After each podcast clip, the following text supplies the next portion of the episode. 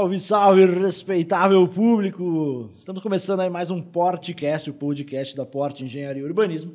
Eu sou o Leandro Império e vou pegar uma combo emprestada aqui para a gente fazer uma viagem aqui no dia de hoje. Antes de apresentar nossos convidados, eu queria convidar todo mundo para você seguir lá na Porte Engenharia e Urbanismo nas nossas redes sociais. Vai lá, Facebook, LinkedIn, Instagram.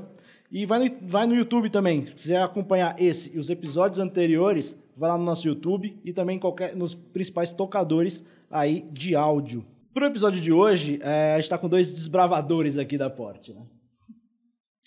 Ela, que é arquiteta, arquiteta maquinzista de formação, gerente de ciência urbana, novos negócios, de e, te, e agora teve seu caçulinho, projeto de gestão de ativos aqui da Porte, e parece que é muito, mas ela já está acostumada a ter três filhos, né? Ela tá mãe do, mãe do Arthur, mãe do Luca e também do Dart. Quem não é, quem não confia no, quem não deixa o seu doguinho como, como um filho também, né?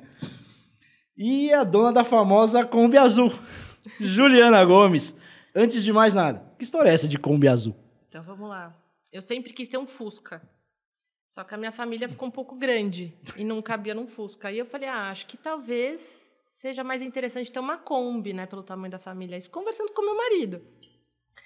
Véspera do Natal, ele fala: Nossa, comprei um presente super legal para os meninos. Vamos na garagem olhar? Eu falei: Não, sobe, traz. A gente mora em apartamento. Eu falei: Não, sobe. Não, vamos descer. Eu falei: Ah, deve ser uma bicicleta. Eu falei: Ah, tá bom, né? Vamos descer. Quando eu desço, abro a porta do elevador, tinha uma Kombi azul. e foi Ai, a desculpa Deus. dele comprar a Kombi, foi que ele ia me dar de presente de Natal. Você ganhou uma Kombi de Natal. Ganhei, ganhei. eu falei que próximo ano eu vou querer outro presente, mas ele fala que agora eu tenho o meu SUV alemão, que eu não preciso ter um carro maior que esse. É justo, né? É justo, é justo. É justo. Uma, é justo. uma, família maior que uma Kombi é, não dá. E ele quer encher, né? Vamos dar uma segurada agora. Já, De tá. cachorro, talvez. É, tem o Yoda, né? Falta o Yoda agora. Falta o Yoda. É, continuando aqui nas apresentações, é, no corner vermelho, já que o azul nada mais justo ficar com a Ju, ele que é engenheiro ambiental, com oito anos atuando no mercado imobiliário, ele que é um esportista nato, joga tênis, surfa, anda de skate, craque do slackline, é desenhista, senhoras e senhores, Enzo Camargo. Só uma pergunta, você vai me dizer que você faz tricô também agora? Bom, é, eu estudei numa escola, né, uma escola que é, hoje já está um pouco mais comum, a escola Waldorf, né, é uma pedagogia diferente. Uhum. E a gente tinha lá algumas aulas, é, algumas aulas que eu sempre tive que explicar que eu fazia tricô, que tinha aula de dança, era uma coisa que a gente tinha esse essa diferença. Hoje está um pouco mais comum, né, esse tipo de escola, esse tipo de abordagem. Mas a gente, eu assim, esporte, o que me chamar eu tô topando. É, tricô, pintar, eu gosto de colorir também. Sempre com as minhas sobrinhas estou tô, tô fazendo um desenho aqui. Eu acho muito gostoso atividades manuais, é, atividades é, ao ar livre, é, é, um, é um prazer da minha vida, assim. Eu vou pedir aqui a produção, traz uma agulha e uma linha. Pra, até, o, até, o, final do podcast ele fez um cachecol aqui pra gente. É, vai sair meio torto, porque eu acho que eu não pego nisso desde a escola, mas é, é legal. Dá pra fazer um encosto pra Kombi, ó. Será? Olha só, ah. temos um vamos negócio pensar, aqui. Vamos hein? pensar. temos já um negócio. Temos um cliente, temos um fornecedor. Agora, pra, vamos voltar aqui um, um pouco para o assunto hoje do podcast, que é, é a gente está trazendo é, nos nossos caminhos aí, no nosso episódio anterior, a gente falou bastante de Dias Platina com o Raul. Quem quiser dar uma olhada lá no YouTube, o episódio já está disponível lá. É, e a gente vem falando um pouco do, da região leste. E quem ainda não sabe, ou quem está escutando a gente hoje pela primeira vez, Ju, como está o cenário, como está o panorama da região leste hoje? Vamos lá. A cidade de São Paulo tem aí, em média 12 milhões de pessoas. A região leste, ela abriga 34% dessa população e todos os dias esses moradores saem num êxodo pendular diariamente. A gente tem aí mais de 2 milhões de deslocamentos por dia em busca de trabalho, em é, cultura, lazer, serviços. E eles demoram, em média, 3,44 horas por dia. Então, você começa a fazer uma conta, na semana você perdeu um dia, né? basicamente. Então, o que, que a gente começa a nos preocupar e ficar inquietos, né? E o nosso departamento de ciência urbana, que analisa dados, enfim, a nossa inteligência aqui da, da empresa, ela começou a querer entender o porquê que essas pessoas se deslocam e para quê e para onde vão. E a gente percebeu que a maior né, relevância desses deslocamentos era em busca de trabalho e que as pessoas saíam todos os dias indo para os principais eixos corporativos da cidade, né? E quando a gente vê esse, essa migração, é, muito por causa do trabalho, até queria trazer um pouco desse mercado corporativo. É, a gente acabou de passar por uma pandemia, né? É, e entender como é que, e, assim, naturalmente hoje a gente vê o novo normal e, ah, pós-pandemia, pós os, os termos bem, bem comuns. O trabalho vai acabar. É, todo mundo trabalhar de home office, é, vou trabalhar na piscina, cara. Não. Exato. E, e, então, entender como é que está esse mercado corporativo hoje, na, pós a pandemia. Como o mercado se restabeleceu, como ele voltou, como, como ele sentiu essa pandemia Sim. desse período. É, nós sempre somos questionados sobre como é que é esse mercado no pós-pandemia, como é que estão os comportamentos. E, de fato, o trabalho ele nunca vai deixar de existir é, mas o comportamento das pessoas foi alterado com essa questão de começar a trabalhar no home office durante a pandemia. Hoje muito se tem falado do híbrido, né, que as pessoas uhum. ficam alguns dias físico, outros dias é, o presencial, outros dias online. Então, assim, a gente não vai ter uma extinção do trabalho, e sim uma adaptação dessa nossa, desse local de trabalho, dessas nossas interações. Eu, eu gosto de falar sobre alguns pontos que são comportamento, o mercado e também é, as pesquisas que a gente fala um pouco. Então, só para você ter uma ideia de transações imobiliárias, que acho que isso dá um pouquinho da, da sensibilidade de como está aquecido. Então, em 2021, as 10 principais é, transações imobiliárias, elas movimentaram mais de 5 bilhões de reais, tá? numa média de 26 mil reais por metro quadrado dessas transações, pensando no mercado corporativo. Tá? Em 2022 a primeira, primeira grande transação já superou 2021. É. Então, ela, ela alcançou quase 6 bilhões de reais numa aquisição de um portfólio de 12 edifícios. E no dia seguinte desse fato relevante, a gente teve uma nova negociação que foi a aquisição de 62% de um edifício conhecido no, na Vila Olímpia, que chama Infinity Tower. E ele foi o maior, a transação com o maior preço por metro quadrado pago em um único ativo no Brasil, e chegou a quase 40 mil reais. Então, assim, eu acho que esse mercado não está parado nem desaquecido. Ninguém ia investir tanto dinheiro e tanta energia para alguma coisa que tivesse estagnada. Fora isso, é, a gente também tem no mundo, a gente consegue compreender, por exemplo, a Google, em setembro do, do ano passado, ela comprou um prédio inteiro em Nova York, pagou 2 bilhões. Em nove... no, no, ano seguinte, agora, acho que em janeiro de, de 22, em Londres, comprou mais um edifício por um bilhão. E assim a gente vê esse movimento dessas empresas fazendo grandes aquisições, e isso também nos dá um pouco dessa temperatura que as coisas estão em movimento. Obviamente, no período da pandemia, teve uma, uma calmaria, mas agora as coisas voltam a, a tomar aí o seu caminho e fluxo normal. É, acho que até complementando, eu para bater um papo, né? A gente pensando no aspecto de dessas compras, né? Você vê que essas empresas de tecnologia, no meu sentimento, que elas estão buscando estar inseridas aonde em ambientes onde tem pessoas, né? Porque às vezes teve uma, uma história algum tempo atrás, né? De montar um espaço é, da Google ou empresas criarem espaços é, longe, afastado das cidades, só da empresa, né? E eu acho que esse movimento é, Retrocede foi repensado, agora, né? Porque é. eu acho que o que faz mais sentido é você estar tá, é, inserido onde as pessoas já gostam de viver, já estão, onde já vivem as pessoas. Né? É Mobilidade, né? é qualidade de vida. É, exatamente. É, o grande ativo dessas empresas de, de tecnologia, eu acho que são pessoas, né? Então, Sim.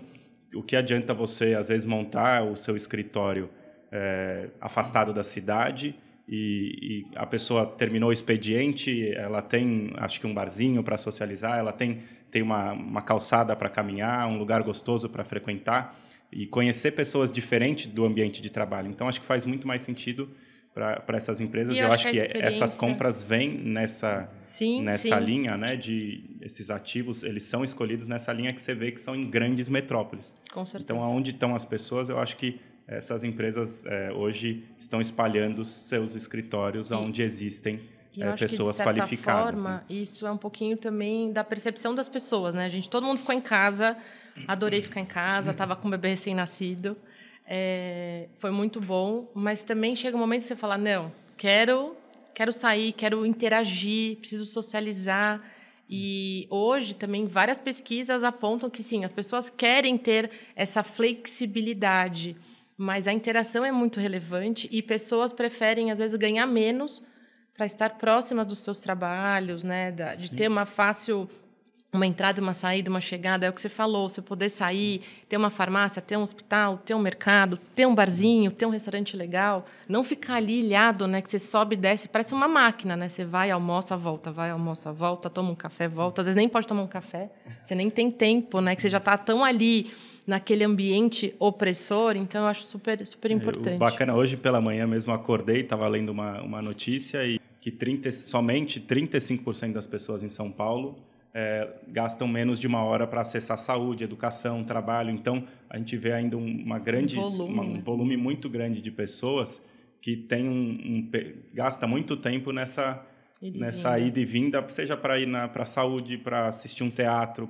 para qualquer coisa, a pessoa tem um, um período. E isso acaba afetando até, por exemplo, eu se pego, ah, se eu tiver que pegar duas horas para ir trabalhar, eu, você chega lá com muito menos energia, né? Com eu acho certeza. que é, o seu desempenho no trabalho também cai, além de você é, não conseguir, de você gastar muito tempo, o seu desempenho vai, vai ficar prejudicado, ou até seu passeio não vai ser tão gostoso se você precisar se locomover durante muito tempo para conseguir acessar essa. E é um volume esses- muito grande, né?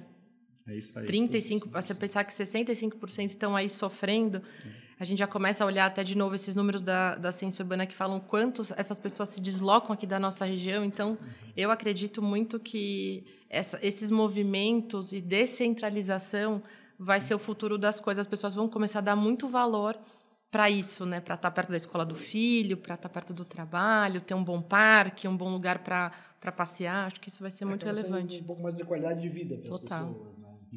Quando a gente traz o- as pessoas para perto do trabalho, é, o não se deslocar para trabalhar já é, um, já é uma grande coisa. Sim. Então a gente tem um mercado ali que, como você falou, tipo, vem, vem, vem se mantendo e até crescendo. É, falando Até- um pouquinho. Ah, desculpa. Não, Falando um pouquinho dos números da, da pandemia, naquele momento ali que a gente teve, né, março de 20 até agora, finalzinho de 21, nós, obviamente, tivemos aí uma diminuição nessa atividade de locações, enfim, mas o número ele é relevante quando a gente vê ele sozinho. Então, a gente teve aí uma diminuição, uma redução de 580 mil metros quadrados né, de desocupação dos escritórios. Você fala, caramba, Ju, 580 mil é muita coisa. Sim, é bastante coisa, mas quando a gente olha o nosso, o nosso volume, o nosso estoque, que são quase 12 milhões de metros quadrados, é 5%. Então, isso também mostra que, apesar de toda essa variação, continua um mercado estável, né? Apesar de tudo isso que a gente passou, acho que tem situações, talvez o comércio também, que teve, foi muito prejudicado, os restaurantes, acho que talvez tiveram mais impacto do que o próprio corporativo. E também sobre esse tema, acho que é muito bacana ressaltar que das, dessas movimentações que houveram das empresas, as empresas com mais de 5 mil metros quadrados de ocupação, de laje, enfim, elas tiveram uma redução de 15% da sua metragem. E no inverso, no posto, as, as empresas com até 500 metros quadrados, elas ampliaram, elas precisaram expandir. Então, você vê aí até um contraponto. Né? Quem era muito grande, obviamente, talvez tivesse muitos funcionários, a maioria nesse modelo híbrido precisou dar uma enxugada. E aí, quem era muito pequenininho, que estava, às vezes, no momento ali de expansão, até aproveitando a pandemia, precisou crescer. Então, acho que isso é bem, é bem legal da gente é, entender também do mercado e estar tá bem sintonizado que o trabalho não vai acabar, a gente vai ter laje corporativa, todo mundo aqui precisa disso, né? Eu até estava vendo em algum, algum estudo sobre a taxa de vacância ter caído. Sim. É, a taxa, ela, na verdade, no momento de, de, de pandemia, ela cresceu bastante, né? apesar de todos que eu estou te falando, dos números serem proporcionalmente bem pequenos, mas teve uma, uma, uma guinada e agora ela vem aos poucos, a cada trimestre, ela vem caindo. Nesse segundo trimestre, agora a gente tem um levantamento super quentinho aí, é, de menos de 20%. Então, isso é muito bom, mostra essa queda e isso também mostra a retomada. A gente também avalia um número que a gente chama de absorção líquida, que é a diferença das áreas locadas pelas áreas devolvidas, né? Que vamos pensar num distrato, alguém que devolveu uma laje. E isso, as, as, essa, essa absorção, esse número, ele também continua positivo, que era um fator que também era muito ruim no momento da pandemia. Então, a taxa de vacância diminuindo, a absorção líquida positiva, de novo, reforça o cenário estável do, do mercado corporativo. E essa, essa vacância, eu, eu, eu, também acho que percebo que a vacância se dá muito maior é, nesses, nesses 20% que teve de vacância em empreendimentos que já têm uma vida útil avançada. Né? Então, Sim. às vezes o empreendimento não tem um ar-condicionado central ou o empreendimento é, ele já está um pouco mais defasado, desatualizado e é. defasado com o que hoje Com tem. É, a vacância quando você traz para empreendimentos é, de alto de alto padrão do Sim. corporativo, ela tem uma vacância muito menor. E eu acho que aqui na região leste, essa, essa demanda, eu acho que você até tem os dados melhor para falar, né? Se a gente tem uma demanda, acho que sim, pode... Sim. Tem um número aqui muito interessante, que eu diria, na verdade, mais que interessante, é quase chocante, assustador. na cidade de São Paulo, a gente tem 1.596 edifícios corporativos na cidade de São Paulo, tá? Uhum. Agora, quantos edifícios vocês acham que tem aqui na região leste? Eu vou voltar à pergunta, agora eu vou ser entrevistadora. Eita. São uns 20. Chutando baixo. E vocês? Vamos ver, quem vai ganhar o cachecol do Enzo? Ah, o Enzo não vale. chegar mais perto, vale ele sabe. O Enzo não vale, o Enzo não vale. Não, nós temos hoje um edifício corporativo na região leste inteira. Jura? Um. Não estou falando no Tatuapé, na Ilha Franco, na região leste inteira. Nós só temos um edifício corporativo, que ah. é o Corona 665, que inclusive nós estamos aqui nele hoje, né? que foi o primeiro uhum. edifício corporativo entregue é, na região. E a gente tem notícias, inclusive, muito positivas e que mostram a, a relevância desse equipamento, não só para o bairro, para o nosso portfólio, mas para a região como um todo, e principalmente para a cidade. Eu também vejo isso muito em várias escalas. Então, é, o edifício ele foi entregue em fevereiro desse ano e com cinco meses, né, nós estamos há cinco meses da entrega, a gente já está com 78% dele uhum. locado. É, é um número super expressivo é, e a gente fica muito feliz porque isso mostra como a região tem potencial, né, de ocupação e de entender esse produto. E, e, acho que normalmente a gente vê no mercado aí uma demorar 12 meses para ocupar um prédio Sim. corporativo, é, um prédio de é, sala, né? Não, não é, é uma regra. É... Isso aqui não é é uma é um ponto fora da curva mesmo. Na média a gente trabalha com 12, 18 meses para absorção de, de edifícios corporativos e Legal. edifícios de uso mistos nesse nesse padrão e nesse formato. Aqui eu acho que é, é a diferença por conta dessa demanda. Quando a gente vê esse número que nem dá para fazer porcentagem, né? Eu ia fazer a conta, eu falei, não, vai ser 0,0000. É, é mais fácil falar 1.600 versus 1. Uhum. Então, gente, e pensando tudo que a gente tem aqui, né? Infraestrutura, mobilidade, todo o comércio. Então, assim, é bem bacana de, de, de ver o que está acontecendo hoje e é o começo aí de muitos. É, você, tem, você pega a, talvez a segunda região mais populosa da cidade, você tem um empreendimento corporativo, é absurdo. Sim, assim. sim, sim. Como você falou, é bem chocante, assim. Sim. Até um pouco... A, a cidade precisa se organizar. É, se reorganizar, né? Exato. Exatamente.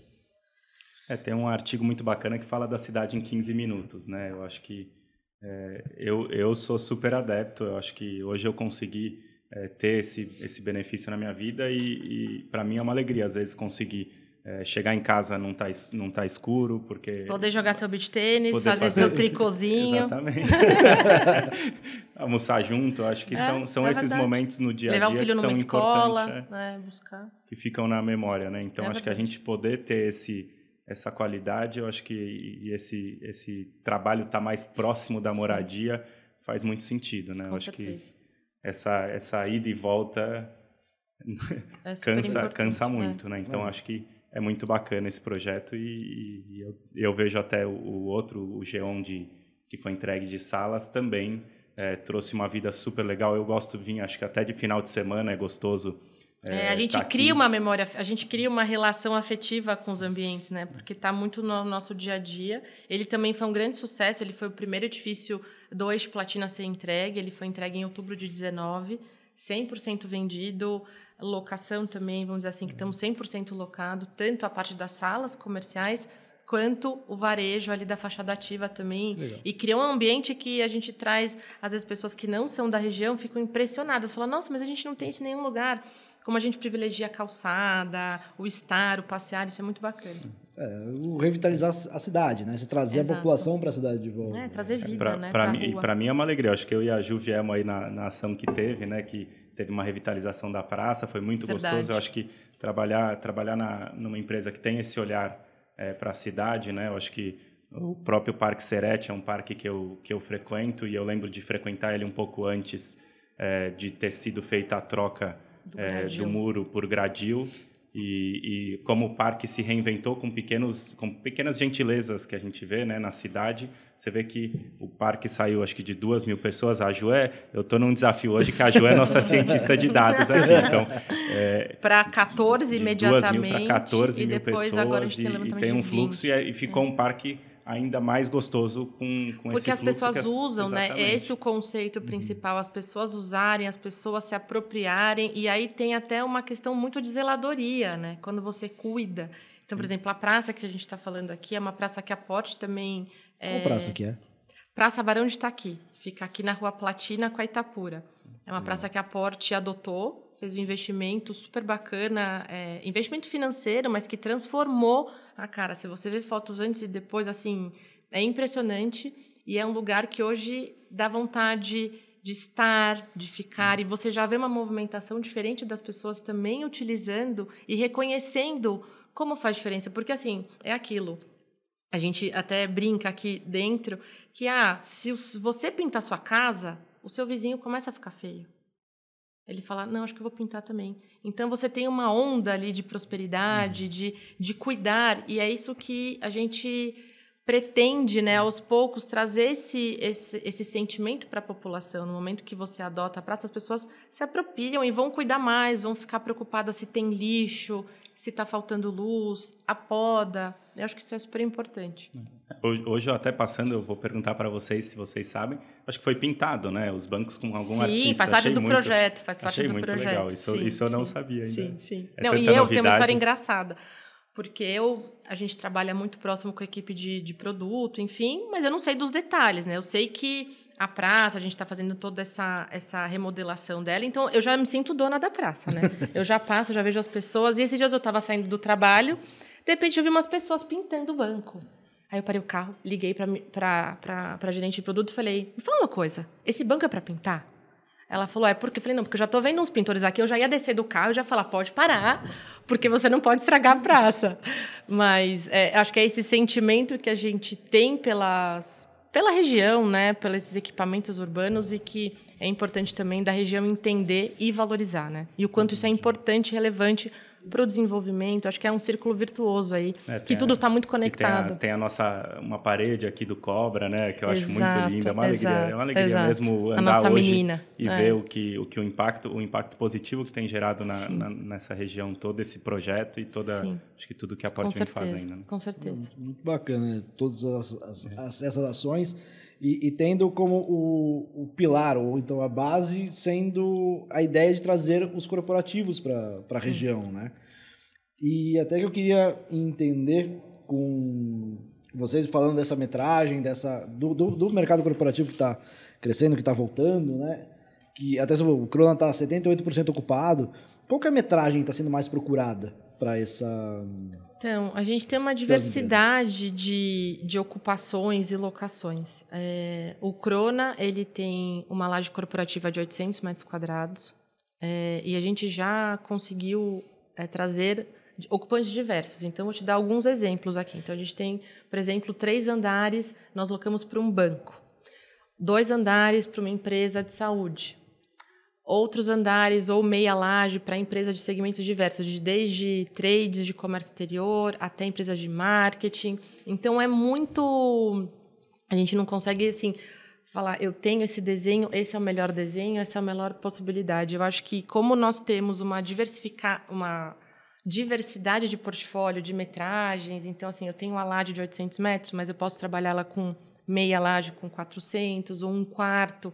Então, isso nos traz a possibilidade de colocar diversos ocupantes também, né? E, e, e, portes e tamanho das empresas também a gente consegue se adaptar. Então, acho que isso é muito positivo. Não é uma metragem muito grande nem muito pequena, mas a gente consegue compor a necessidade do nosso cliente locatário no que a gente possui hoje. Mas o que a gente percebe também é que algumas pessoas, por ser um produto novo hoje na região, é, as pessoas não têm um entendimento muito claro do que é uma laje corporativa. Então, às vezes nós recebemos clientes falando: "Ah, Ju, eu preciso de 400 metros quadrados". E a gente vem, né, fala: "Poxa, que bacana, 400 metros quadrados". Aí a pessoa, ah, é porque eu estou numa casa ou eu estou em várias salas. Aí a pessoa chega aqui e fala: "Acho que não, acho que não preciso de tanto" porque é uma planta eficiente. A gente não consegue comparar, por exemplo, não é o mesmo produto você pensar quatro salas comerciais unificadas com a mesma metragem de uma laje corporativa, elas vão ter a mesma eficiência. Não vai, porque você tem muitos acessos, você tem banheiros. Então, assim, a planta da laje corporativa ela é pensada para trazer essa flexibilidade, é pensada de outra forma, fora outras eficiências e oportunidades que você encontra nesse, nesse produto, né? Entendi. E hoje na região a gente vê, né, muitas empresas ah, em pequenas casas que fizeram reformas, a, a própria Porte estava numa casa, né, que sim, sim. foi ampliando, ampliando, mas é, chega num, num, certo momento você começa a perder eficiência, os banheiros, você começa a ter que, além de gerenciar segurança, telhado, é todo, é todo, é todo um trabalho que você tem estar tá numa casa que quando você vai para um, um empreendimento corporativo traz uma uma tranquilidade, além de diversos outros ganhos, né? De Com certeza. É, até nessa linha de, ah, tô saindo de uma sala ou tô saindo de uma casa, como você falou, Quais seriam, na, na prática ali, para uma empresa, os benefícios de, de fazer essa troca? De, de fazer essa migração? Que a gente até vê algumas coisas acontecendo sim, nesse, sim. mas por quê? E qual e que, que vale a pena a empresa fazer isso? É, assim, são vários fatores que trazem uma eficiência operacional, financeira para essa, essa substituição. Então, vou citar aqui alguns exemplos mais fáceis e plausíveis, assim, tangíveis. Então, uma planta livre, flexível, que você consegue. ah, eu, eu, acho que você tem que mostrar, viu? Porque é o, é o highline. Desculpa, é o highline, não é, consegui. Sim, a gente está trabalhando... Tem o Homem-Aranha aqui. Faça alguém. Ponto alto. A gente está trabalhando aqui na Fátima Bernardes William Bonner. Aí a pessoa vem engateando, todo... Essa Arrasou, Obrigada. temos imagens, temos imagens. Bom, mas vamos lá, voltando. É, na, a laje corporativa, ela possui diversas características que trazem essa é, eficiência operacional e técnica e financeira, né? E eu acho até a parte um pouquinho de posicionamento da tua empresa. Então, Vamos lá. A gente tem uma planta livre e flexível que te possibilita fazer diversos layouts. Quando você pega uma sala comercial, ela está ali certamente limitada. Você fala, ah, vou ter dois ambientes, uma recepção, dois banheiros, é isso. Você não pode fazer muito além disso. Você pode não ter tá nada. Tá preso num lugar. Então, é, teu ar-condicionado está ali, você tem uma certa limitação. Numa planta corporativa, você já consegue explorar mais os layouts, então fazer um layout aberto, todo mundo junto, fechado, salas. Agora com pós-pandemia, que todo mundo fica fazendo Teams o dia inteiro, aquelas cabines, então você consegue explorar bastante. Outros, outros fatores aí mais voltados a produtos arquitetônicos. O pé direito, que ele também é mais alto, então, até por conta de toda a infraestrutura. A questão de você poder usar piso elevado, o que facilita muito uma implantação. Então, você passa toda a parte de cabeamento de dados por baixo do piso. Né? Isso facilita bastante. É, às vezes até fazer uma mudança de layout, né? Não, você... é muito mais rápido. É, às vezes até para a questão, por exemplo, você pega uma laje e fala, preciso ter uma clínica médica. Também preciso colocar alguns banheiros separados a ponto de água. Essa questão do entrepiso também facilita, né? esse piso elevado também facilita a passagem dessas, dessas infraestruturas. Enfim, tudo isso também gera pensando agora na, na questão do produto em si, um condomínio muito mais eficiente, né? Você tem um custo muito menor. Então, também quando você faz a, começa a comparar quatro salas juntas, unificadas, que você tem um layout todo atrapalhado, você não consegue ali fazer um desenho bacana, você tem um condomínio também mais caro, né? Porque você consegue colocar menos pessoas. Então também tem essa parte de, de custo operacional que para a empresa ela é muito muito melhor. E também eu acho que eu falo bastante a, a questão do posicionamento de marca. A gente já, já encontrou alguns clientes que falam, é realmente é, eu poderia ficar numa sala comercial, poderia, mas estar num edifício corporativo, numa laje corporativa, é totalmente diferente. Então, o lobby é diferente, os elevado, o hall dos elevadores. A hora que você está no seu andar, você não tem aquele muitas portas e não né? tem problema. Acho que cada modelo de negócio e cada empresa se adequa ao seu espaço, mas com certeza, a hora que você chega, é a mesma coisa que você fala de é, morar num, num prédio com um corredor com muitas portas, você não morar num por andar, você tem o seu elevador. Tem as suas diferenças, né? Lógico, tem um preço por isso, mas tem as diferenças. Então, eu acho que o posicionamento de marca também, ele ajuda bastante nisso. E eu tenho uma frase que eu gosto bastante do Tom Peters, que ele é um, um, um, economista e escritor americano que ele fala muito sobre a gestão do negócio, da, da empresa moderna, e ele fala que você nunca terá uma segunda chance para causar uma primeira boa impressão. E eu acho que é muito verdade. Você só tem aquele take ali, é pegar ou largar. E eu acho que essa questão do corporativo ajuda bastante, né? Porque você entra naquele lobby, você entra numa planta, você entra num projeto diferenciado, já dá outra conotação para sua marca, né?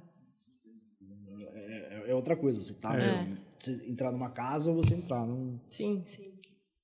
É, eu tenho até atendi alguns clientes recente, né? A gente vai falar um pouco mais para frente, mas as pessoas realmente quer, elas querem, as pessoas querem estar inserida também no ambiente, porque muitas vezes o cliente é, você está num, num, lugar onde você almoça, você encontra uma pessoa.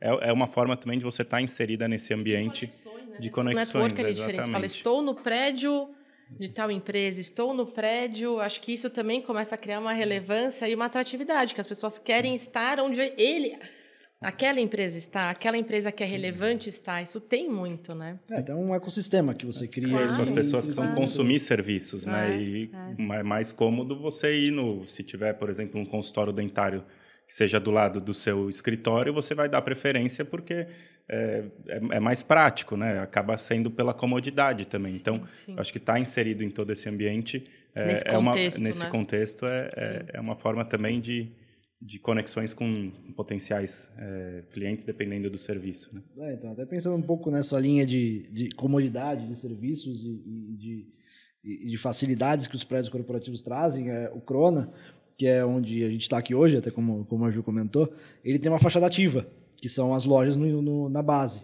Até é, fazer um convite, é, hoje a gente está hoje dentro de uma, uma, das nossas lojas, é, aqui na, na loja 4. São convidados que quiser vir, fiquem à vontade. Uma aqui. maquete linda. É, uma, então, tem três, né? Maravilhoso. Verdade, tem várias. Tem várias mas, eu sou, mas eu gosto daquela que mostra a região, todos os empreendimentos. Aquilo ali me comove. Eu que não sou da região, eu vejo as pessoas chegando e falando, ai, ali onde era a vovó morava. Olha ali. Eu acho tão bacana, Muito né? Que são memórias, né? Que as pessoas que são da região vivem. É impressionante. Quem quiser ver uma maquete do bairro, é só vir aqui na loja 4 do Crona, aqui no, na, na rua Vilela 665. Tá convidado na loja 4, que é a, a loja que a gente está, inclusive, fazendo o podcast aqui de hoje. É, e voltando aqui um pouco, é, a gente então vê um pouco do mercado de varejo, até que você citou um lá atrás, que assim como o corporativo sentiu um pouco a questão da pandemia, Sim. que vem retomando também. E como é que está hoje o mercado de, de varejo? Como está o, o, os players de varejo? Como é que estão tá andando ali na pós-pandemia? É, tá todo mundo retomando de novo. Eu acho que o varejo ele acabou por conta de todas essas questões de fechamento, de quarentena, e fecha e abre. Eles sofreram bastante, né? Isso é um fato. Diferente dos é, locais de trabalho que a gente poderia, né, certas atividades possibilitam você trabalhar remotamente. Então, apesar de você estar em quarentena na sua casa, a sua empresa continuava consumindo, produzindo, faturando, né, gerando emprego, gerando renda. E o varejo ele foi afetado ali na, na carne. Então, fecha a porta, ninguém pode entrar, ninguém pode sair.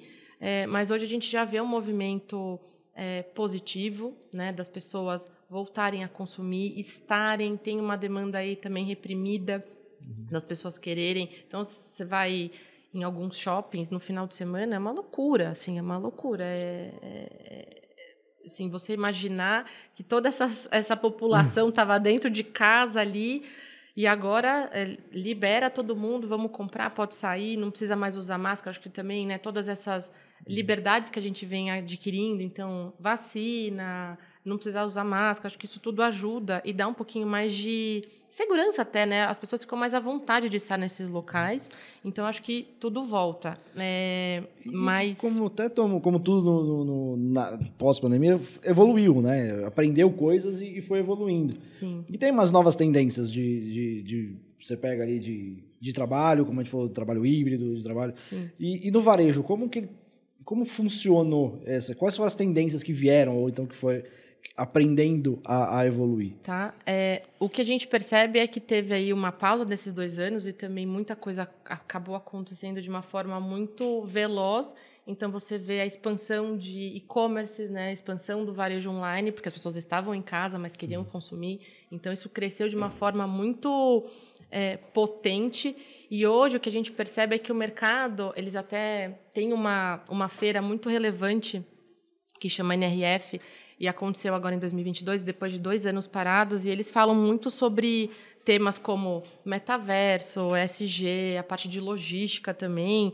E o que, que eles falam? Que o Omnichannel, que ele já é uma coisa do passado. Hoje, o que você precisa é, é out of commerce, que eles comentaram, que é como você tem força e se prepara para as novas gerações. Então, eu parei na minha cabeça aqui na geração Z.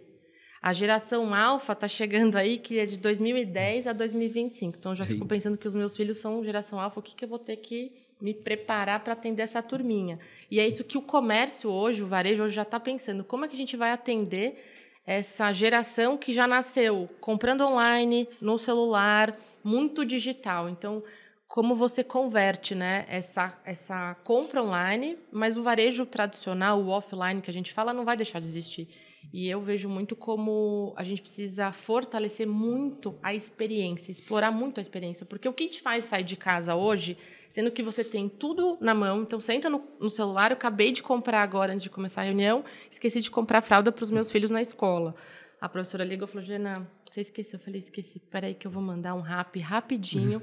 em 20 minutos chegou. Mas isso antigamente não existiria. Eu teria que sair correndo do trabalho, mandar alguém buscar um motoboy. Sei lá, nem sei como é antigamente, como fazia isso. Não acho que nem fralda, né? Como Mas, os baias faziam. Né? Exato. Né? Então, hoje você tem tudo na facilidade da mão. Então, assim, o que, que te faz não comprar numa loja online que te entrega grátis? Você, não, assim, você tem todas as facilidades, mil cupons para você sair de casa, ir a pé ou ir andando, pegar o carro e ir para um shopping. É experiência, porque o produto é o mesmo. Uhum. Mas tem toda uma questão da experiência, né? O que você quer vivenciar. Então, eu acho que hoje essa grande transformação do varejo ele está pautado muito na experiência, porque a compra ela acaba sendo como um papel secundário, né? Dizem até que o shopping ele vai ter tudo menos o core dele vai ser a compra. Então que você vai estabelecer tantas experiências que a pessoa fala assim, nossa, é mesmo. Então acho que eu vou ali comprar alguma coisa, mas ele está ali por algo muito maior. Isso é, é bem bacana de da gente pensar, né? E acho que essas gerações do futuro vai ser isso mesmo, porque eles são completamente conectados, eles a gente que é velha guarda. Eu sou totalmente é. analógica, né? Mas enfim. Meu filho eu já vou ter que começar a entender Deve como é que ele. Pra, pra, Exato. É, como é que vai ser a Kombi do futuro, sabe assim? não é no metaverso. É, né? não vai trocar, né? Tem que trocar marcha. Imagina, ele fala, mãe, o que, que é isso? O que, que é marcha? Câmbio para trocar marcha. O que, que é Kombi? É, o que, que é Kombi? não, mas já tem Kombi elétrica, tá? Eu já vi. Oh, tem, tem. É, muito bom. É, e, e, você trouxe, acho que, uns pontos legais é, sobre a experiência e, e, sobre a proximidade de ah, você pegar e você poder ir lá no, numa loja, ir fazer, ou, ou, ter, ou ter a necessidade. Você pode comprar online, mas você também pode ir no lugar. Sim. E, e como você vê hoje, é, a gente falou um pouco aqui do, do Geon, até o Enzo trouxe, de você vir com a família, vir aqui, você, putz, você tem um, um espaço feito para você passear, um espaço feito para você vivenciar aquele momento. É, no Eixo Platina, a, a ideia é trazer muito desse ambiente, certo? Como a gente vê o varejo dentro do eixo platina? Como um todo e como uma experiência, como você trouxe?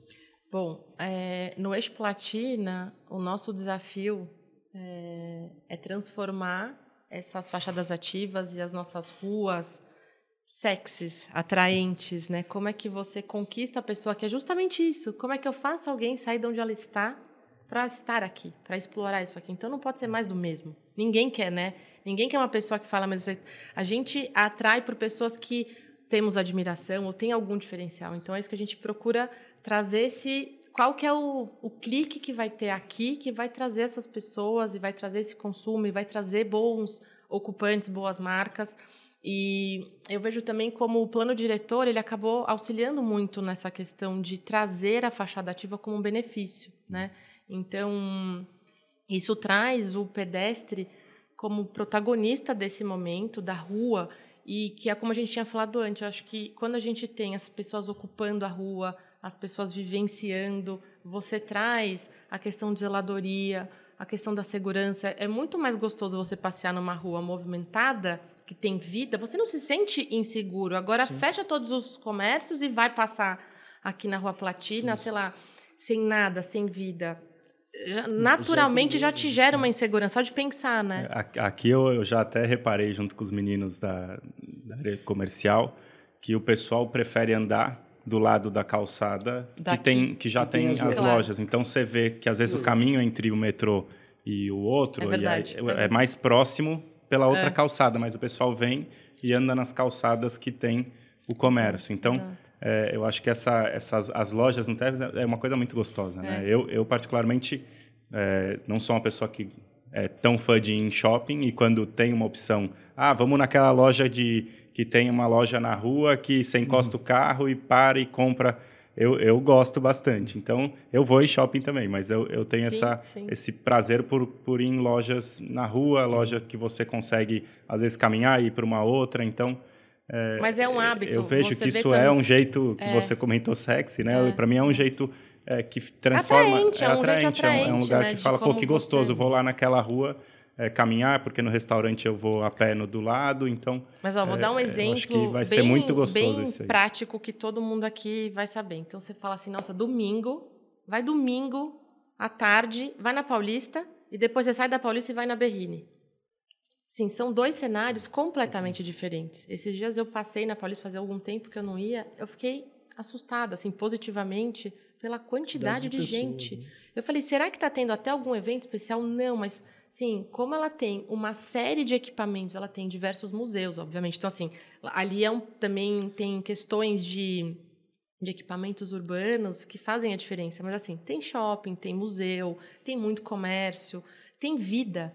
Né? Uhum. Então, você passa lá 24 por 7, 24 horas, 7 dias na semana, você vai ver gente, você vai ver movimento, tem a parte da mobilidade. Você vai na Berrine, no próprio dia de semana, se você for 7 horas da noite, 8 horas, hora que passou Acabou. ali a hora do rush, não tem nada, é escuro. E ela é escura, né? Uhum. E não tem movimento, não tem fachada ativa, não, ele não privilegia o pedestre.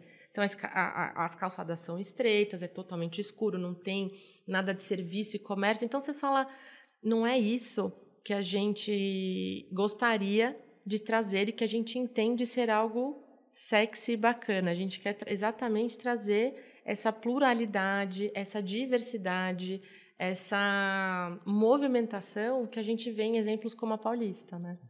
A Paulista é mais uma inspiração, o eixo é mais inspirado nesse 24% Sim, da Paulista. Sim, total. E até o que o, o, o Enzo comentou da cidade de 15 minutos é um dos conceitos que nós aplicamos aqui no eixo. Então, que é a ideia de em 15 minutos você conseguir chegar ou a pé ou de bicicleta nos mais diversos usos. Então, você ter hospital, escola, você ter todo ali, pensar no seu na rotina do seu dia, você consegue completar ela 360 a 15 minutos. Você já pensou que delícia?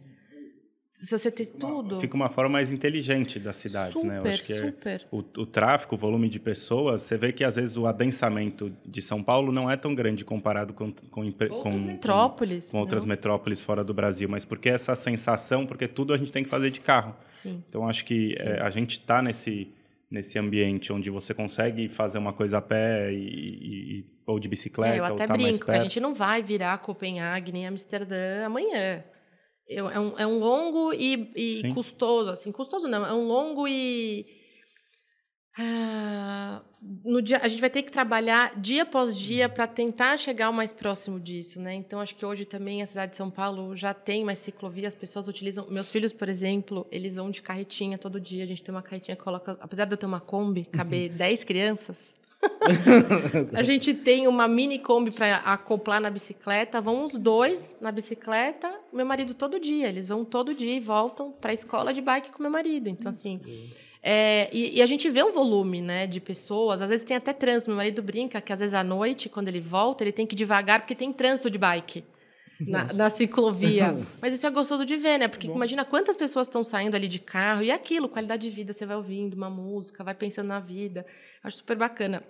E eu sempre gosto de trazer algumas, algumas referências. Tem um, um arquiteto urbanista dinamarquês, eu acho que eu vou tentar falar aqui, Jan Gell é, ele tem um princípio de melhorar a vida da a qualidade de vida urbana através desses dessa diversidade dos usos. E ele trouxe numa entrevista um exemplo que eu acho muito bacana, que ele falou que na Grécia, em 1933, eles assinaram um tratado, uma carta de planejamento urbano, que a cidade deveria separar todos os usos. Então você tem a ala médica, a ala comercial, a ala residencial, a ala do trabalho.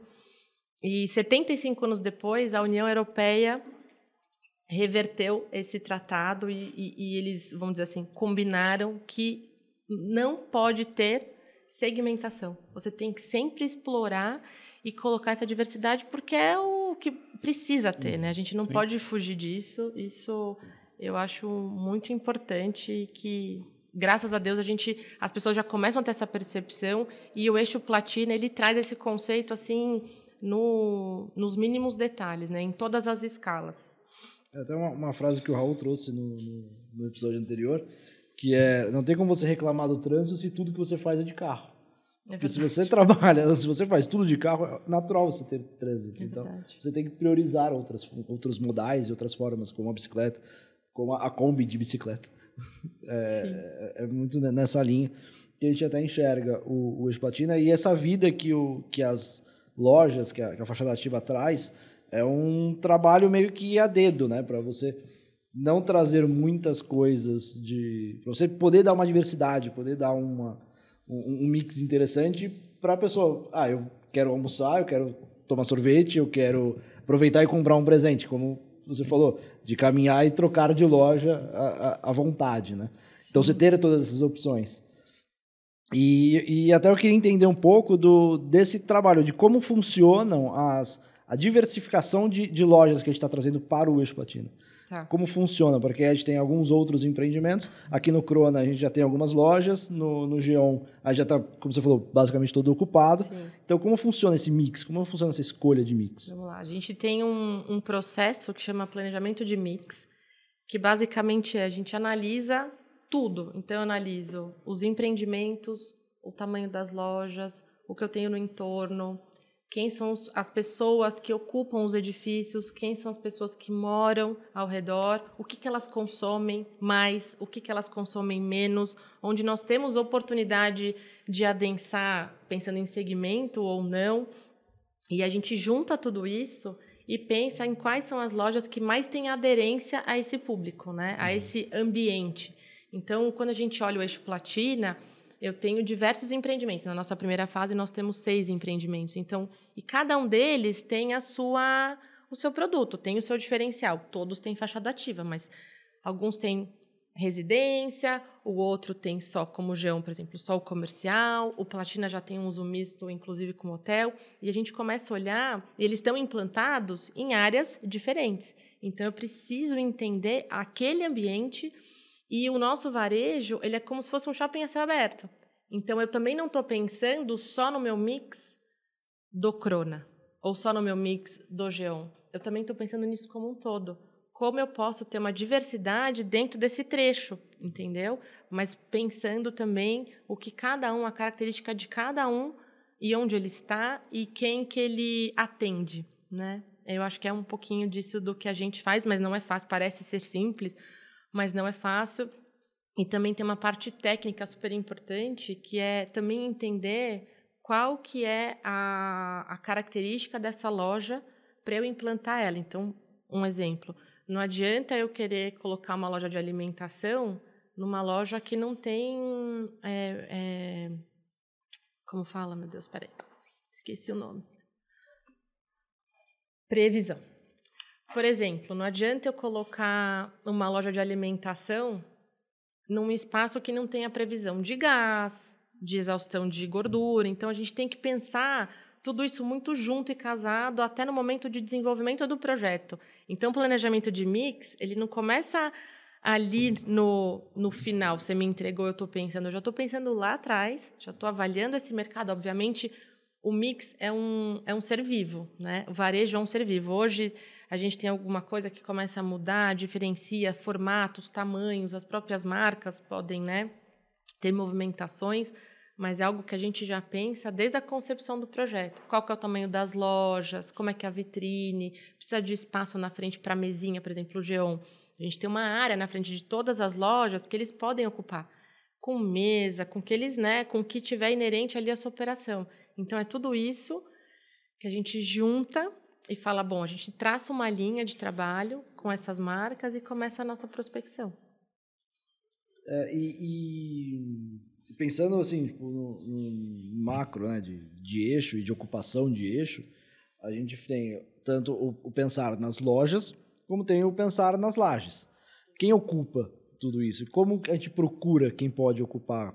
Porque, como você falou, 78% ocupado. Como a gente chegou nesses 78%? Como que, a, como que o Crona foi, foi, foi tendo essa vida que está acontecendo aqui? Legal. É, a gente atua numa prospecção ativa, então, que é indo é, em busca de parcerias né, e, e, ativações. Então, a gente tem, por exemplo, os nossos, os nossos parceiros locais, as imobiliárias que fazem essa conexão com o mercado e com o cliente, né, pensando no ocupante. E nós também fazemos uma prospecção ativa com base numa lista que, inclusive, foi a Ciência Urbana que, que desenvolveu e trouxe. A gente conseguiu identificar quase mil empresas com perfil de ocupante de lajes corporativas. Então, a gente fez, enfim, diversos cruzamentos e chegou nessa lista e a gente começa a abordar, entender um pouquinho dessas empresas que estão ou numa casa, ou num galpão, ou em várias salas. Se não começa a fazer sentido, ela transitar para uma laje corporativa.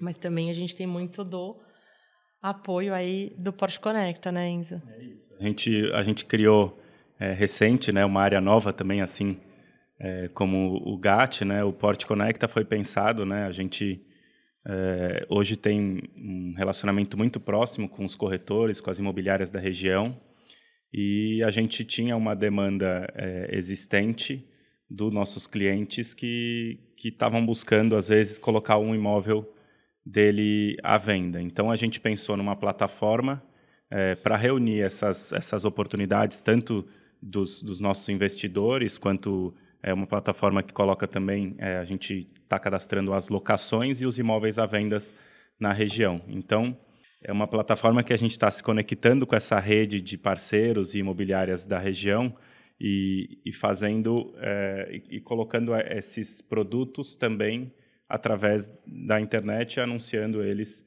nesses, nesses portais e fazendo o trabalho dessa prospecção ativa, sempre em parceria com, com as imobiliárias do bairro, com os consultores da nossa, da nossa rede de relacionamento. A gente entende que é, é nessa diversidade, diversidade de parceiros que a gente consegue potencializar os nossos negócios. Sim. Então, não adianta a gente falar, olha, eu tenho exclusividade com o imobiliário, eu só vou trabalhar com ele. Não. A gente sabe e a gente entende que é unindo forças, né? Não adianta Exatamente. a gente estar com um parceiro só, exclusivo. A gente gosta e a gente percebe que literalmente a união faz a força. Então, é um, é um trabalho a muitas mãos e, e que está sendo super está trazendo resultados bem, bem bacanas. É isso, a gente, a gente sempre, acho que teve a, a ideia da Teta, como é que surgiu para a gente criar o, o Port Connect, a gente ficou refletindo, a gente tinha praticamente três, três demandas existentes, né? A gente tinha aquele cliente que investiu com aporte é, e investiu num empreendimento e está buscando ter uma, uma, uma valorização e vender ele quando fica pronto, e naturalmente ele voltava na porte na entrega do empreendimento para é, pedir auxílio com essa comercialização. Então, é, o que a gente está fazendo hoje? A gente lista esse empreendimento e distribui para toda essa equipe trabalhar de uma forma unida, uniforme, é, uniforme. Né? Então e tem a mesma informação todo mundo, tem o detalhamento. Eu acho que isso facilita até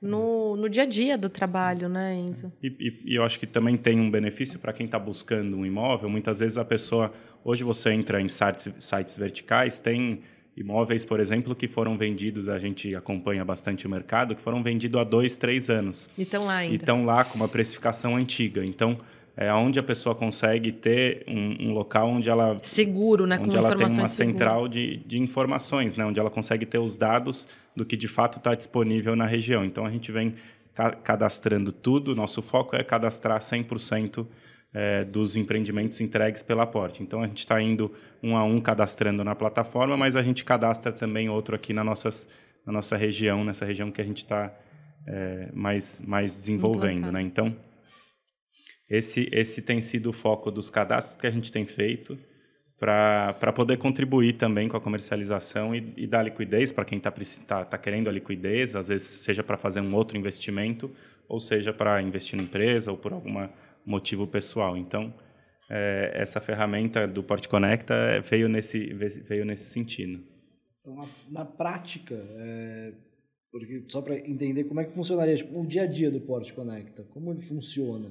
Qual, qual é a, a, razão de existir do Porte, do Porte Connect? Perfeito. É, a, gente, a gente tem hoje, com essa parceria com as imobiliárias e com os corretores da região, eles têm acesso a cadastrar os imóveis com a gente. Então, eles cadastrando o imóvel com a gente no Porte Conecta, ele já vai estar disponível para toda essa rede trabalhar. E aí ele pode agendar visita, a gente faz fotografia, tour virtual, a gente tem assessoria jurídica da Porte também nos contratos. Então, a gente vem fornecendo esse serviço para estar ainda mais próximo dessa força de vendas da região para trabalhar de uma forma organizada e, e, e trazer a solução 360 acho que para o nosso venda, cliente, né? né? Vamos colocar a locação aí.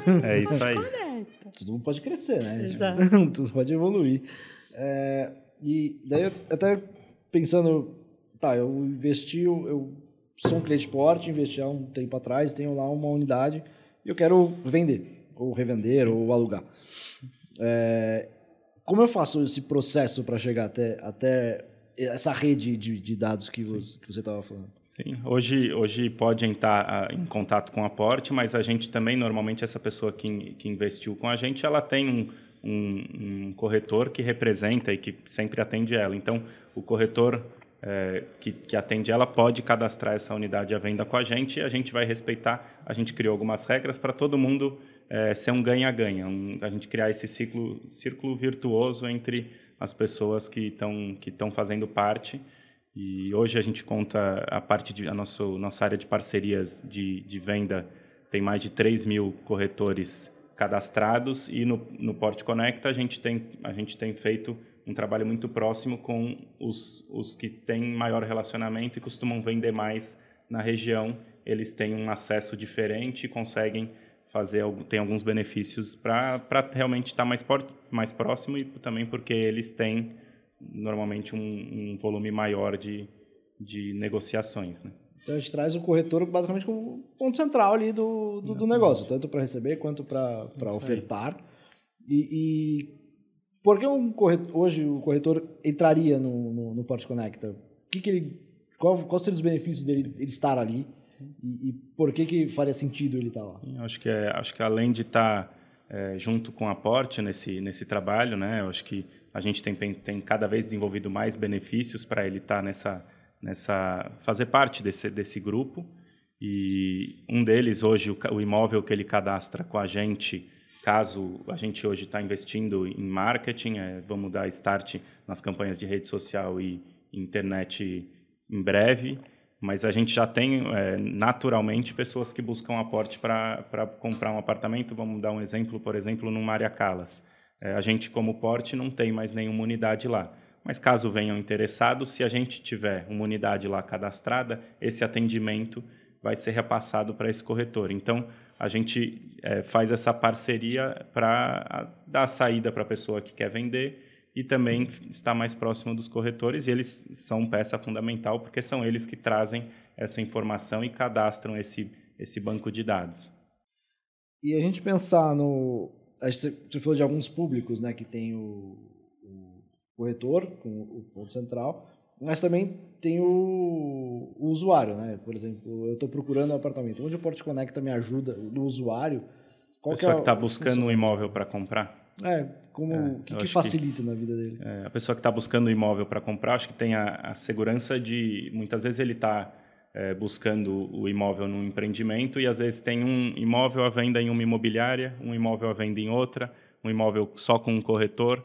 Então, no Porte Conecta, você vai ter essa centralização de informação para a pessoa ter a certeza que está conseguindo é, fazer o melhor negócio. Acho que a pessoa, quando está buscando um imóvel em um prédio, o que ela quer é conseguir, lógico, adequando aos valores, adequando ao que ela busca, é encontrar o melhor negócio dentro daquele prédio. Então, é, a gente hoje consegue ter em, já em, em, bastante, hoje a gente está com uma, mais ou menos 300 cadastros de, de imóveis, né, entre porte e imóveis na região, e você consegue ter nessa, nessa a gente, a gente não quer ser uma grande base, é, é que a, a, pegue o São Paulo inteiro, mas a gente quer ser uma base bem concentrada e ter toda a informação para quem busca um imóvel na nossa região num empreendimento porte que já não tem mais nenhuma unidade da porte.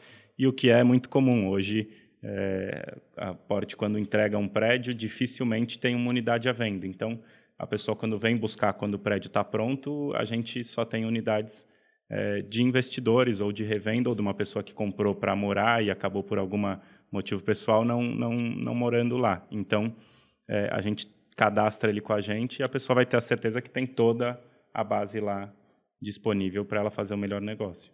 Você até um público que a gente trabalha bastante, que é o investidor. Uh, e aí eu até queria entender onde é a relação do investidor, onde ele se beneficia do Porte Conecta e onde ele se beneficia, beneficia na, na, na, na gestão do, de ativos. E até queria aproveitar o que, que é a gestão de ativos. Uh, onde ela entra com esse investidor? Por que, que o investidor tem esse benefício da, aqui dentro da Porte? Eu vou explicar um pouquinho antes, tá? dar um, um passinho para trás só para contextualizar a gestão de ativos. Na verdade, claro. a gente pensando até no eixo platina, hoje eu tenho a implantação de seis edifícios, eu tenho diversos usos. O nosso pilar central foi para o desenvolvimento desse eixo o edifício, o, a laje corporativa, né? Esse produto. E aí eu tenho segmentos é, diversos. Então, eu tenho hospital, eu tenho residencial compacto, eu tenho ensino, eu tenho lazer e cultura, enfim, o próprio varejo. E aí a gente entendeu a relevância de colocar bons ocupantes, né? De trazer tudo isso que a gente já falou até aqui, assim, como a gente consolida tudo isso? Eu entrego edifício e deixo para cada um fazer do seu jeito? Precisa ter um planejamento, não adianta eu planejar e depois não atuar.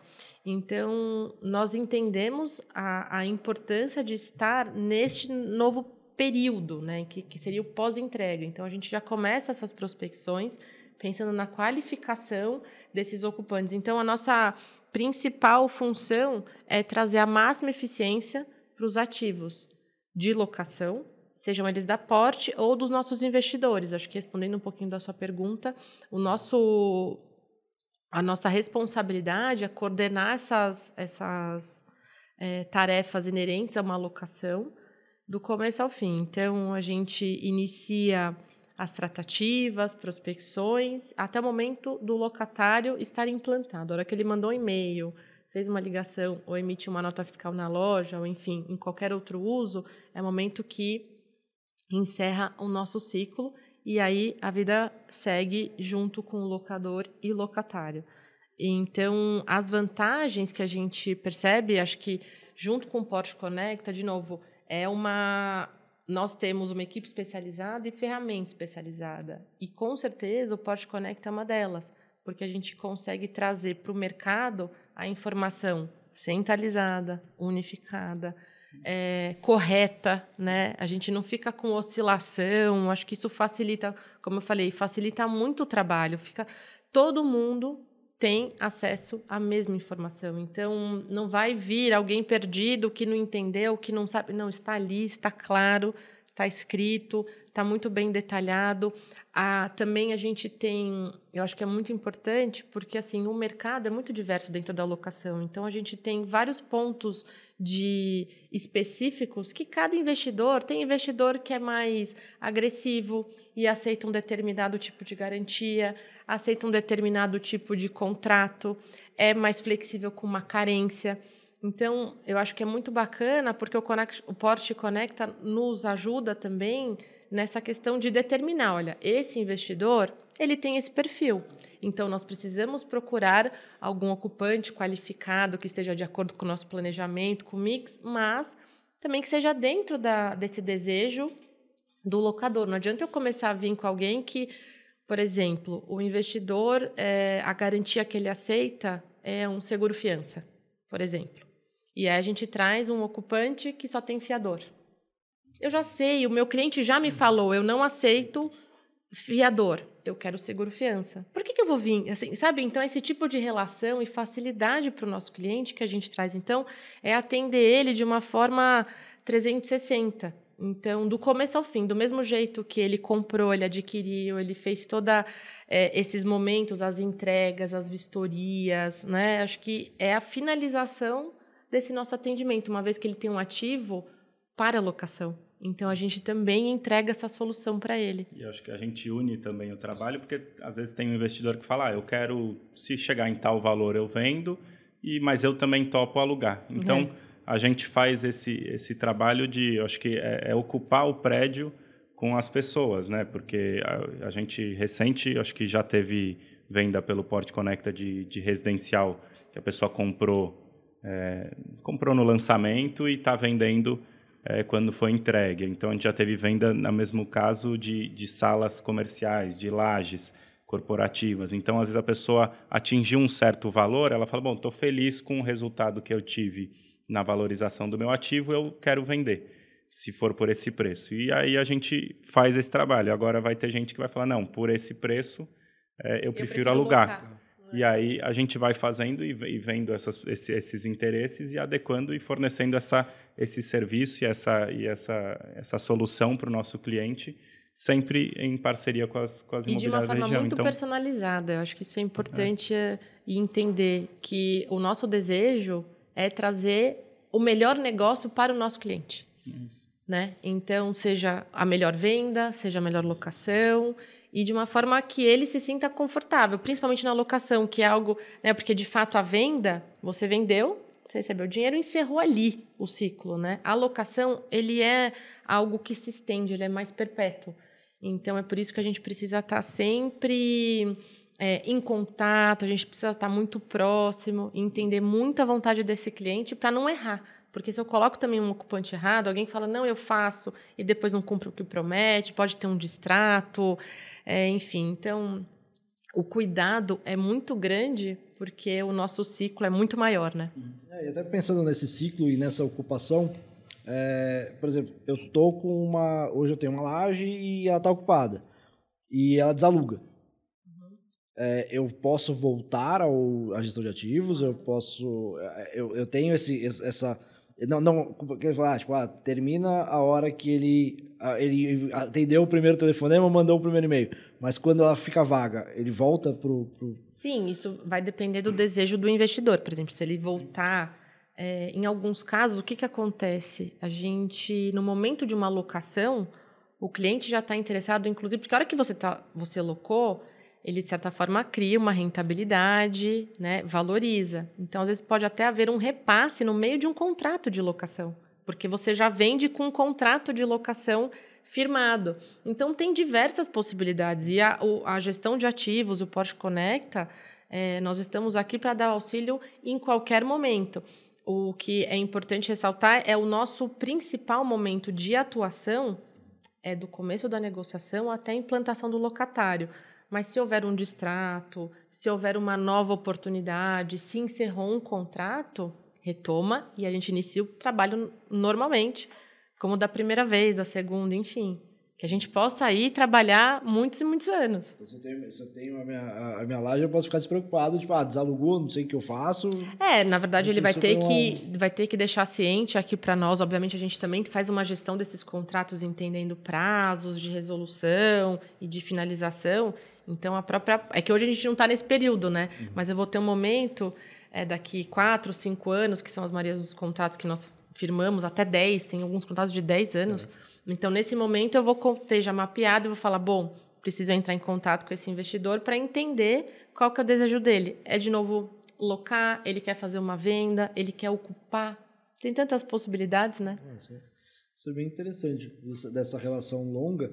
E a gente vem falando de, de laje corporativa. No, no Porsche Conecta também a gente encontra a laje corporativa. Sim, a gente acho que teve recente um, um cliente que veio buscando é, para alugar e aí fez as contas e falou, bom, acho que é, eu vou pegar um financiamento e vou comprar. Então ele acabou vindo para alugar e decidindo por comprar. E o mesmo acontece, a pessoa às vezes vem vem para comprar e fala, bom, eu acho que não é momento para mim agora, eu vou alugar. Então vai muito do momento de cada pessoa. Então a gente é, tá, tá nessa, a gente faz essa troca para atender a, o que for melhor para o cliente que está vindo. Né? E, e aí eu, eu, eu, tendo uma, um imóvel, eu procuro o Porsche Conecta ou procuro o GAT, como vem nesse. E, e, por exemplo, ah, eu tenho. Eu acabei de comprar, fui primeiro investimento tal.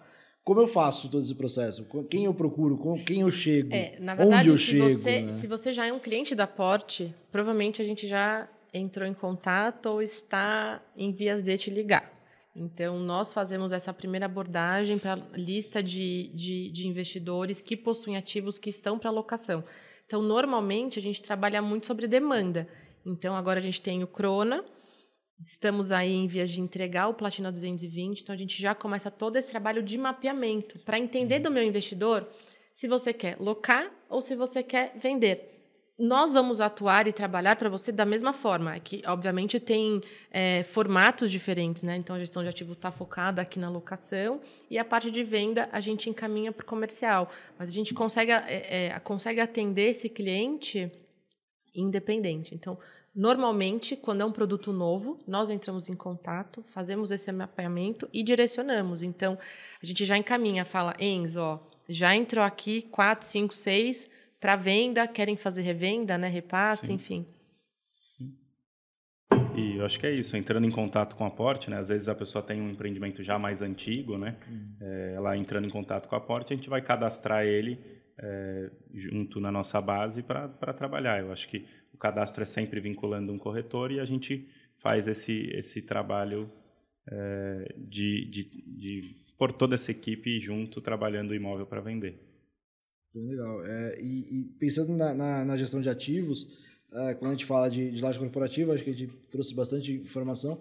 E quando a gente vai falar de, de residencial, tem algum trabalho específico para sobre a gestão de ativos? Ah, eu estou investindo. A gente vê hoje o mercado de, de, de estúdios crescendo bastante. É, como que qual que é o trabalho que tem junto com esse tá. tipo de também é um, é um número bem é, somos questionados aí sobre a questão de estúdio compactos, porque hoje teve uma, uma avalanche de lançamentos na cidade de São Paulo. Mas, de novo, a cidade de São Paulo, vou te dar um levantamento agora de 2022, tá? até julho, junho.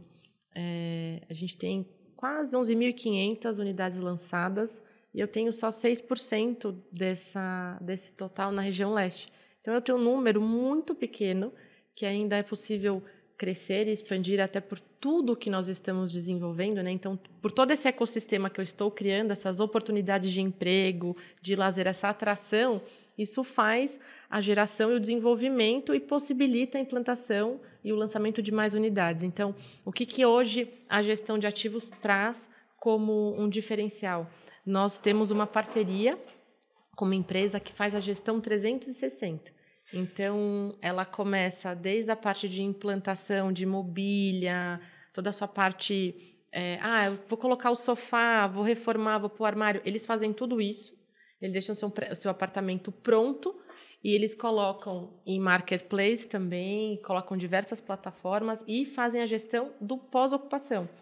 Então, você vai ter um contrato fechado com essa empresa e ele vai fazer toda a gestão. Então você não vai ter aquela dor de cabeça. Ah, o meu inquilino, é, o micro-ondas queimou. E agora? Eu vou ter que sair agora de casa para ir lá resolver isso? Ah, e meu IPTU? E meu condomínio? Ele desocupou, ele saiu, estragou alguma coisa? Sei lá, a parte de enxoval. Ai, quebrou um copo, rasgou um lençol.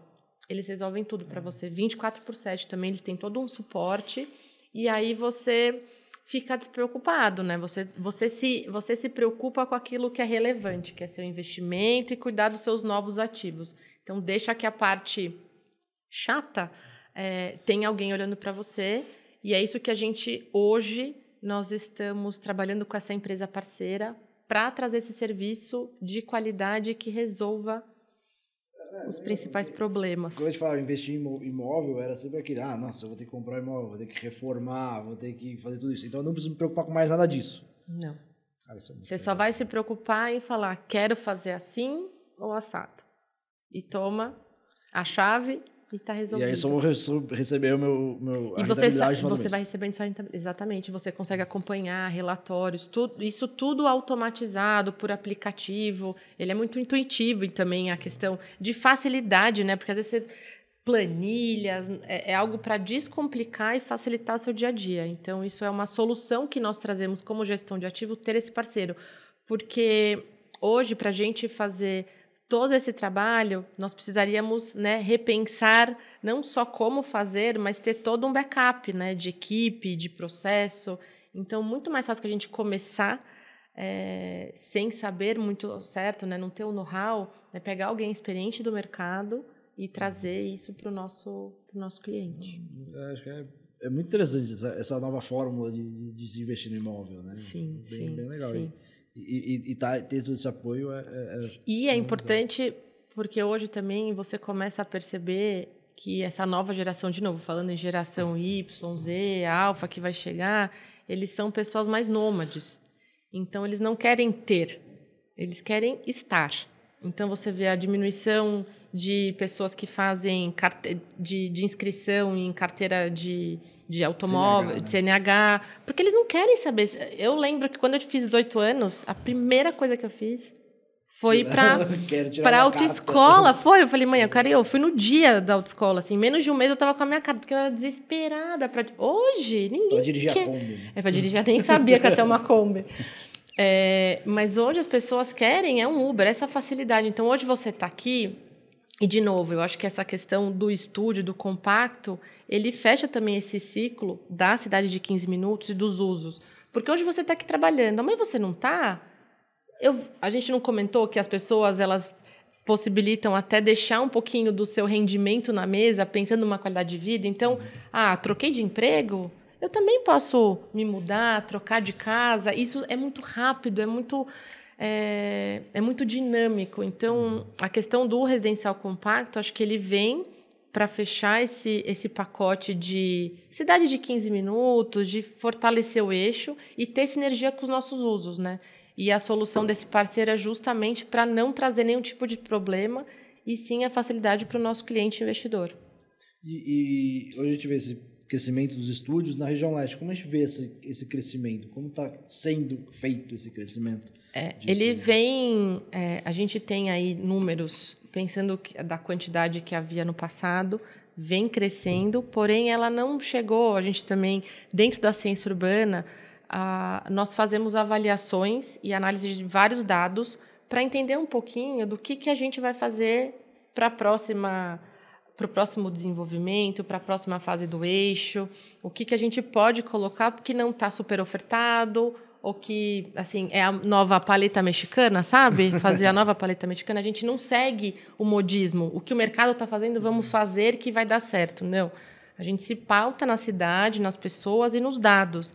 Então, a gente tem aí levantamento que há mercado ainda para trabalhar no residencial compacto tranquilamente por mais alguns anos, até porque, de novo, como a gente traz todo esse desenvolvimento do eixo platina, ele vai requerer e ele vai demandar essas, essas ofertas de, de residencial. É, é, é, e é o que está muito dentro do, do DNA da própria Porte, né? de fazer esse desenvolvimento dentro da região, fazer esse desenvolvimento dentro da cidade, usando ferramentas. E, e eu vejo hoje o, o GAT e o Pod Conecta como ferramentas para isso, que estejam atreladas ao, ao desenvolvimento. Gente falou, ah, trazer desde o do corporativo, passando pelas lojas e indo para os estúdios, é, é, é, todo um processo que, que a gente vem trabalhando disso. E até queria que você falasse um pouco dessa relação, que vocês falassem, né? Dessa relação do desenvolver a cidade usando ferramentas, tendo duas ferramentas que a gente trouxe aqui, que é o, que é o Port Connect, que é o gestão de ativos, dentro do, do DNA da Port.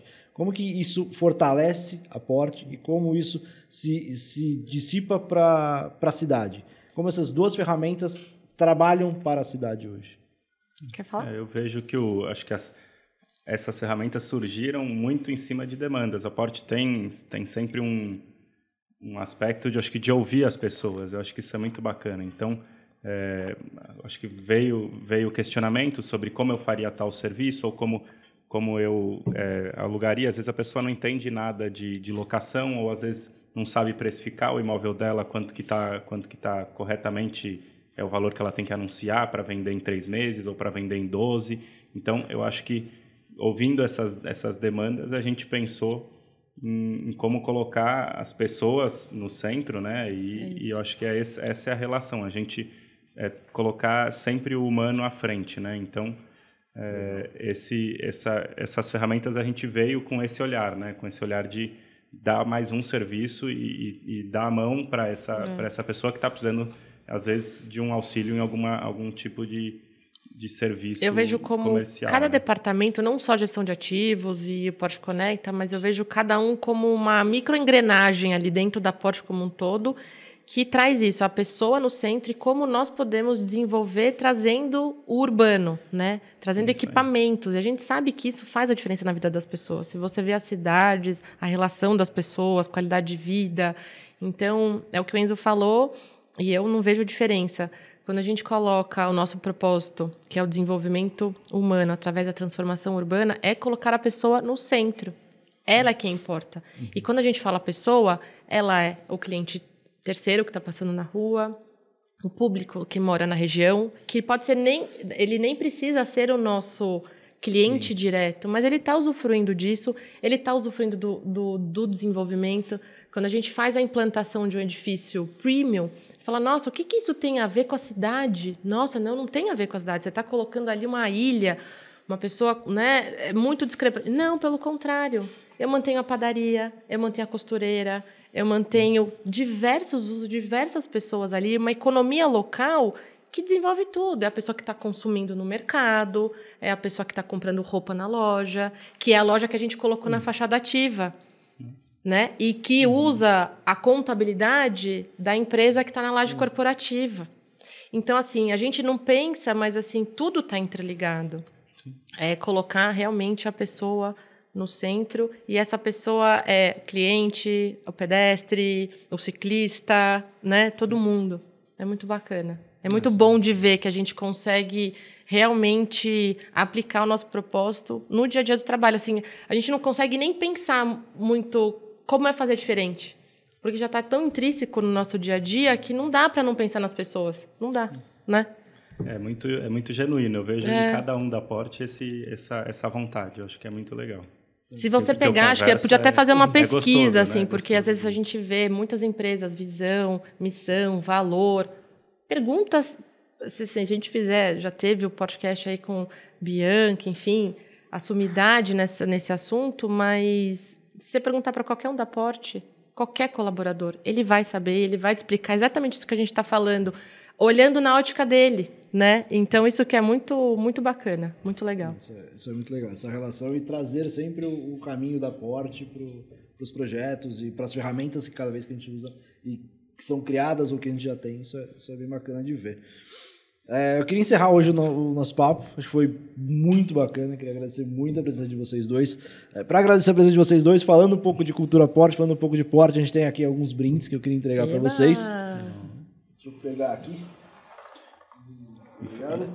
E falando nisso, que, que infraestrutura aqui, eu acho que Não, tá primeiro mundo, né? Parabéns, é muito legal. produção, a, gente... a, produção aqui. Enzo. O Edinho caminhando Isso é o que está todo trás, mundo vendo, não estão vendo o back-office aqui, todo... É toda uma produção aqui, né? Tem, a gente tem Podemos abrir? Fiquem à vontade. Podemos podem fazer inveja pros amiguinhos? Devem. Mostra pra câmera. Esse cappuccino aqui é maravilhoso. Eba! Tem cappuccino. Ó, essa pipoquinha eu já provei Valeu. também. É? tô- Ah, mas você É tava com spoiler? Não, mas eu já... É que a gente... Toca o sino. Sensacional. Isso aqui... Vamos ouvir, vamos ouvir esse sino agora todo dia. Ninguém mandou dar sino pra gente. É, Mas é pra, é, pra, é, pra, é pra Adorei, comemorar. É adorei. pra comemorar. Lindo. Gente, é, Enzo, Ju, muito obrigado pela participação Obrigada. de vocês. É, acho que foi um papo muito rico que a gente trouxe. Trouxe, apresentou duas ferramentas muito interessantes que a gente tem, que está crescendo aqui na Porta. A gente tá, como eu falei, é o filhinho caçula da Ju, gestão de É. ativos. Porta Conecta está engatinhando ali, já crescendo bastante. Hoje, quantos imóveis a gente já tem cadastrados, mais ou menos, no Porta Conecta?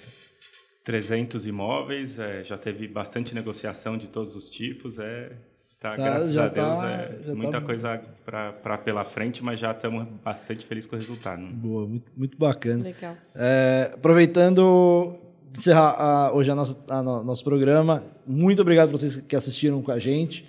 É, mais uma vez, sigam lá a gente na rede social, Porte Engenharia e Urbanismo. Vai lá no YouTube, toca o sino, Toca o sino. dá o like, é, sigam a gente e até a próxima, pessoal. Obrigado. Eba!